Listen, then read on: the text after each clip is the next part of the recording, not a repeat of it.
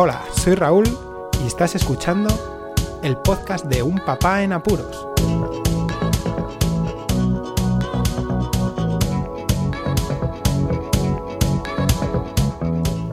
Hola, Pod Escuchas, bienvenidos a un nuevo episodio del podcast de Un Papá en Apuros, aquí en este confinamiento, hoy día 24 y hoy voy a hablaros de una de las tareas que les han mandado a los niños, en concreto, evidentemente, a mi hijo mayor, sobre aprender mecanografía. La verdad es que para Semana Santa, que es la época en la que nos encontramos, las tareas que les han mandado pues son muy livianas, muy fáciles de hacer y sobre todo que sean más de entretenimiento que de estar aprendiendo o de hacer tareas eh, duras, ¿no? En este caso les han mandado dos principales. La primera ha sido que practiquen la mecanografía. Bueno, la práctica de la mecanografía es algo que me parece genial que les manden a practicar en cursos como primaria, en este caso, pero los enlaces que nos han puesto son de juegos, jueguecitos para que los niños pues aporren el teclado. Y he estado viendo alguno que otro y no me ha hecho mucha gracia, la verdad, porque al fin y al cabo lo que hacen los niños es pasarse a lo mejor 5 o 10 minutos eh, dando lo que dicen que tienen que dar y van a pasar de ello. Entonces, quería yo más que un juego normal, algo que se asemejara a lo que sería aprender a mecanografiar de verdad. Yo hace más de 20 años aprendí de forma autodidacta porque tenía a disposición una máquina de escribir muy antigua de mis padres y eso lo que hizo fue coger mm, no velocidad, pero sí maña a la hora de aporrear las teclas. Más adelante quise mejorar porque ni en la universidad, ni en el instituto, ni evidentemente en el colegio nos habían enseñado ni por lo menos a practicar con la máquina de escribir.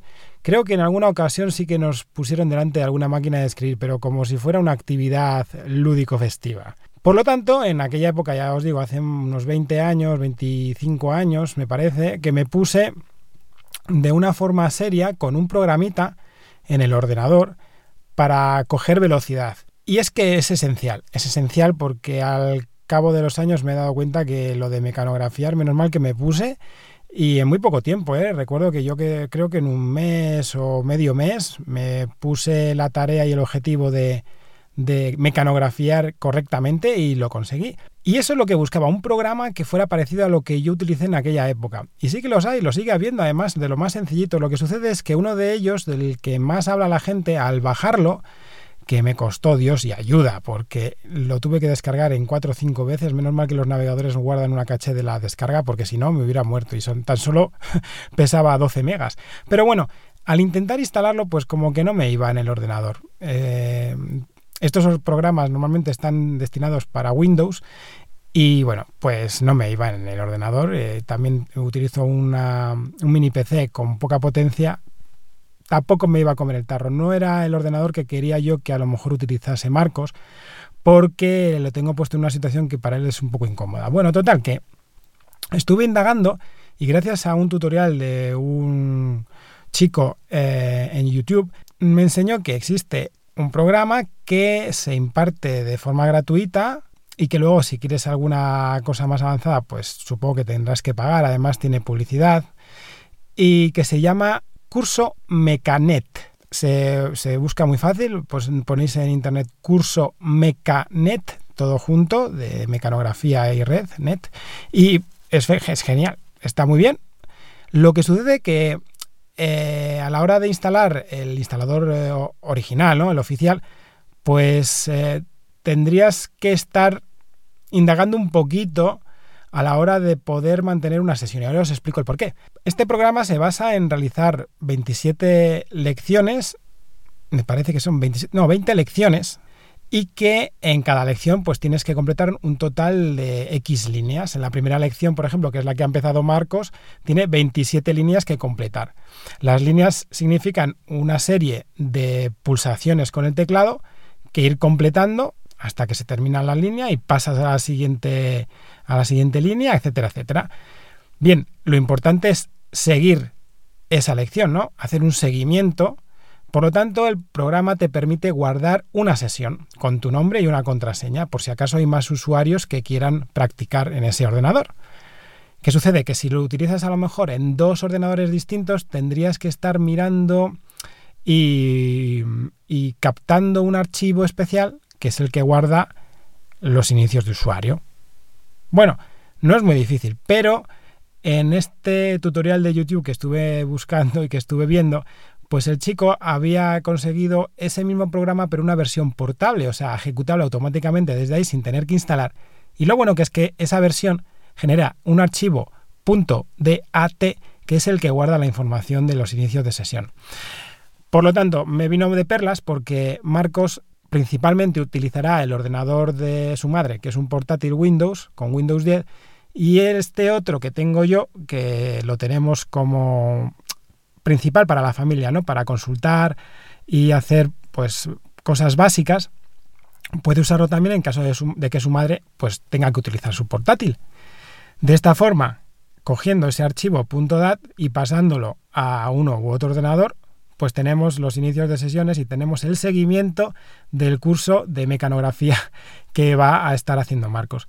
Eh, es muy sencillito, mm, es para coger primero la posición de las manos ¿no? y después pues vas pulsando más o menos y lo, principal, como dice el programa, no es que vayas muy rápido, sino que no te equivoques. La velocidad ya se cogerá y bueno, lo recomiendo porque he visto que se parece mucho al que yo utilicé hace una veintena de años y creo que lo más eh, sencillo y útil es lo más efectivo a la hora de aprender algo como la mecanografía. Bueno, y antes de terminar, solo una apreciación. Acabo de volver de ir a comprar al supermercado y hoy, que estamos en Semana Santa, en lo que sería martes santo, ha sido un caos. He ido a uno de los supermercados y según he entrado he salido porque ya estaba el aparcamiento lleno y había colas fuera de gente esperando para entrar con el carro. He ido a otro supermercado y bueno, estaba mejor, pero aún así lo mismo, con colas y bueno, estaba menos lleno el aparcamiento, así que he preferido quedarme. Y es que parece ser que la gente se está golpando en el día de hoy a la hora de comprar, porque claro, el jueves y viernes en España es Viernes Santo y Jueves Santo y cierran todos los supermercados. Y la gente, pues bueno, además con este estado de la alarma, parece ser que se ha vuelto más histérica aún y se lo están poniendo difícil a los supermercados, porque he preguntado al chico de la entrada que me ha permitido entrar y cuando yo me estaba limpiando con el gel correspondiente y poniéndome los guantes y limpiando el mango del carro, ¿no? Lo que es el manillar donde se apoya el carro y partes donde pueda llegar a tocar dentro del carro, pues me dijo que eh, la medida la habían puesto hoy porque veían que la gente se agolpaba. Entonces nos mandaban pasar según salía una persona, entraba otra persona. Y solamente una persona. No podíamos entrar en pareja. Había una pareja de señores delante de mí que iban a entrar los dos juntos. Mal. La verdad es que mal, si lo pensamos un poco. Pero bueno. Y el chico les ha dicho que no. Que solo una persona. Nada más. Opinad sobre este tema, sobre todo el de la mecanografía. Yo creo que el tema de los super ha sido una curiosidad. Compartid el podcast, suscribíos si no estáis suscritos Muchísimas gracias por escucharme, un saludo y hasta luego.